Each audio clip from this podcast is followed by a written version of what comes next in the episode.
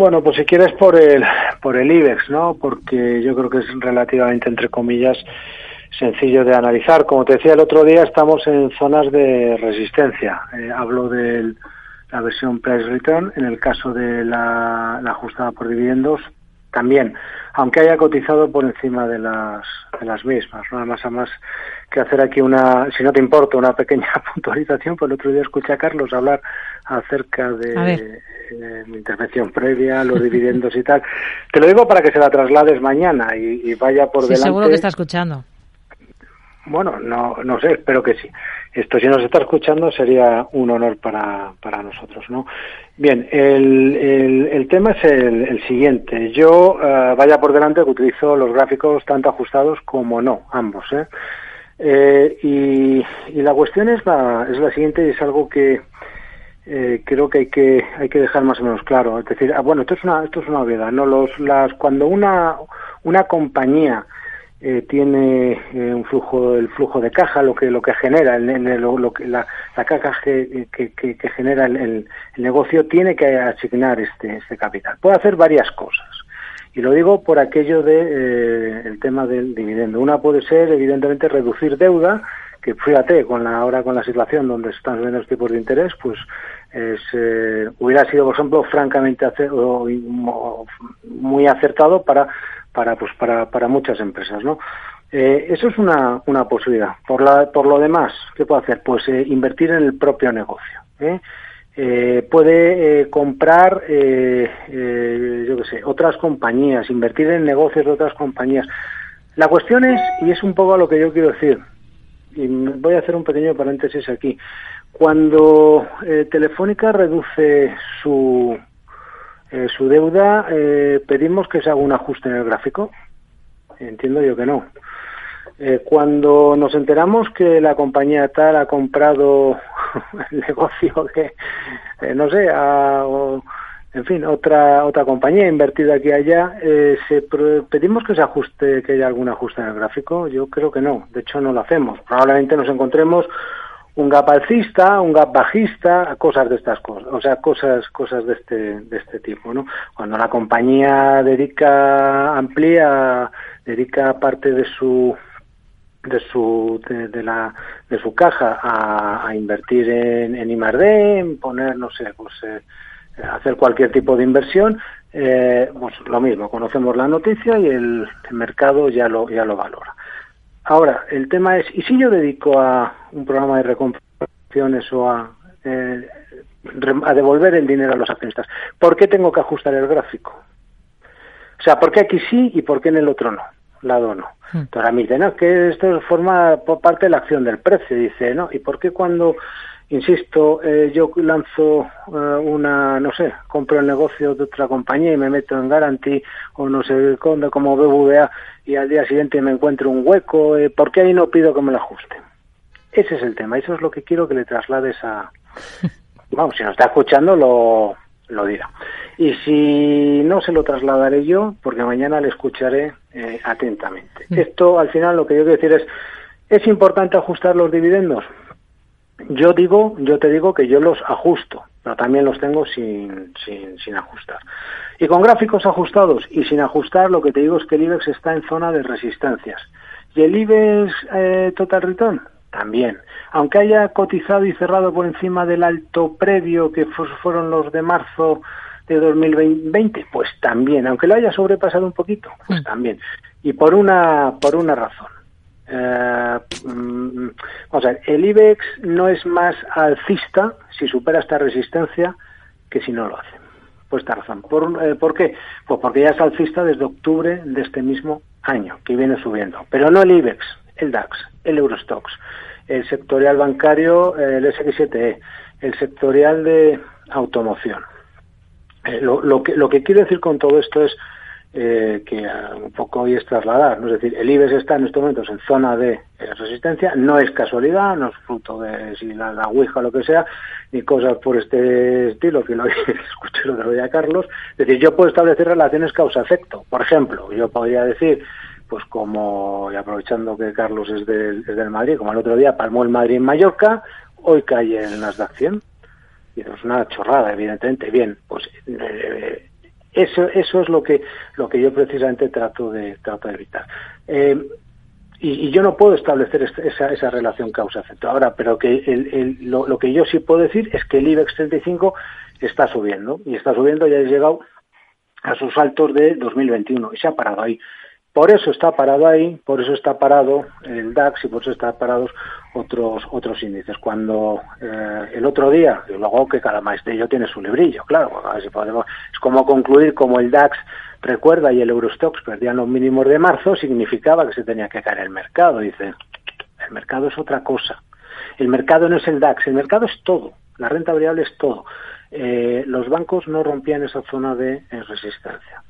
Eh, y pero esa zona de soporte. Como no rompía esa zona de soporte, lo razonable es que con esa divergencia nos moviéramos al alza.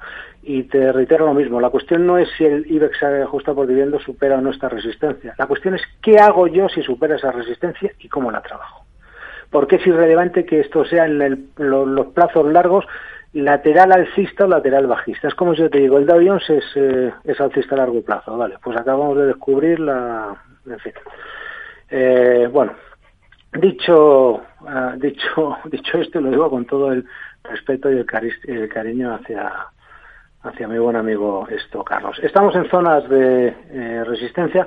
Es normal habernos eh, parado aquí y la reflexión es la misma que hacíamos la semana pasada. Y fíjate que pasamos eh, pues por eh, un sendero lleno de, eh, de, bueno con de, matices desde el punto de vista fundamental con presentaciones de resultados con bancos centrales que volvían a escena los datos de empleo que, que conocíamos el viernes una al final qué han venido haciendo los mercados venían subiendo qué han hecho seguir subiendo cuál es el objetivo porque estas son las preguntas que yo me tengo que hacer. Objetivo actual de alza los altos de 2022 los altos de 2022. Eh, ¿Por qué? Bueno, pues porque primero estamos subiendo, eh, segundo punto, el alza es convergente, es decir, lo están haciendo todos los selectivos sin discusión, todos los selectivos europeos. Eh, y tercero, porque hemos roto los altos de marzo de 2022. Los altos de marzo de 2022 era la gran zona, el, el techo del lateral, el que nos habíamos venido moviendo durante el año pasado. El soporte, la base, la rompimos y no nos fuimos abajo. Y es que el análisis técnico, el análisis dice, técnico dice patatas, y no dice nada del análisis técnico que si yo rompo esa zona me voy para abajo. Lo que dice es que la tendencia que venía moviéndose a la baja ataca esa zona de resistencia, hay formas de romper, se tiene que consolidar en diferentes grados de tendencia, ya de ser convergente, que eso es lo que dice la teoría de Dow.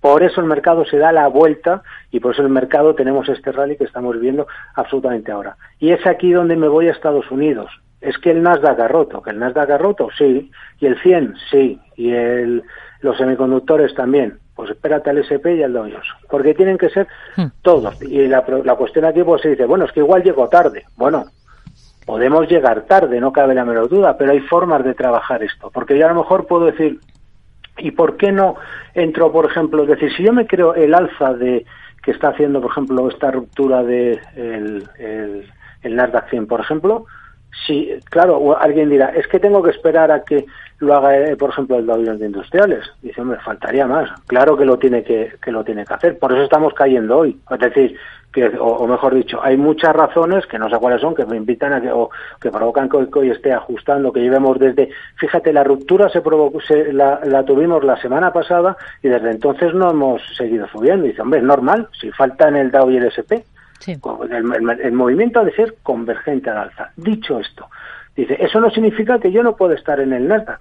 Pero cuidado, que no tengo que estar desde la semana pasada, ¿eh? que es que a veces equivocamos eso, porque tuvimos señal de compra para trading hace exactamente una, dos, tres, cuatro semanas. La hablamos en este, en este programa. Bien, otra cosa muy distinta es, yo puedo estar dentro, puedo llegar a una zona de resistencia, puedo aprovechar la divergencia que hay ahora para reducir lo que queramos. Esto es una cuestión de estrategia. Ahora, ¿Yo puedo estar dentro? Sí. Y, lo que decimos muchas veces, mientras no rompa 11.900 por abajo, puedo estar dentro. Y a lo mejor se produce o no la convergencia. Lo que tengo muy claro es que se han de incorporar el resto de, el resto de índices. Porque si no lo hacen, hmm. Rocío, al final, pues tendré lo que tenía, que ha sido un, movimiento correctivo, eh, de ajuste, no una tendencia bajista, sino simplemente esa. Y bueno, entonces a lo mejor pues volvemos a, ajustar algo a la baja o lo, o lo que sea, ¿no? Pero las sensaciones son en estos momentos francamente positivas. En Europa, evidentemente porque estamos apuntando hacia los altos de eh, eh, 2022, por cierto, los niveles de control importante de, eh, de los eh, del mercado europeo eh, te digo ahora mismo, la, en la zona ya se pueden subir, zona eh, 4.085, una cosa así en el caso del, del, del, Eurostox, perdón, y en el caso de la de lo que es eh, el, DAX alemán, la zona de los 14.900 puntos. Desde en principio sigue apuntando a, a, y, eh, y, poco más. El mercado está evidentemente, eh, bueno, pues haciéndolo razonablemente bien. Y el problema lo tienen ahora mismo los que han estado especulando con el bueno pues con la no vuelta que iba a haber en Estados Unidos en la castaña que nos íbamos a dar. ¿por qué? porque hemos obviado todo el alza que ha habido en, en Europa. Estamos acostumbrados a ver a Estados Unidos ser el índice del mercado director. Y si Estados Unidos no se va para arriba el resto parece que estamos aquí pues, a verlas venir. ¿Qué es lo que ha pasado? Nos hemos ido para arriba, en Europa, entre pitos, flautas, no sé qué, hemos llegado, nos estamos atacando a zonas de resistencia y ahora nos estamos dando cuenta de, cuidado, que, la, que Estados Unidos está, está intentando girar, cuidado, que el Nasdaq está no sé qué, cuidado, que el SP, que si la directriz, que si la media de 200, que si estas, estas cosas, ¿no? Así que, bueno, las sensaciones no sé qué decirte, pues evidentemente son mucho más positivas que negativas y prueba de ello es que es muchos de los valores que bueno, pues lo están haciendo razonablemente.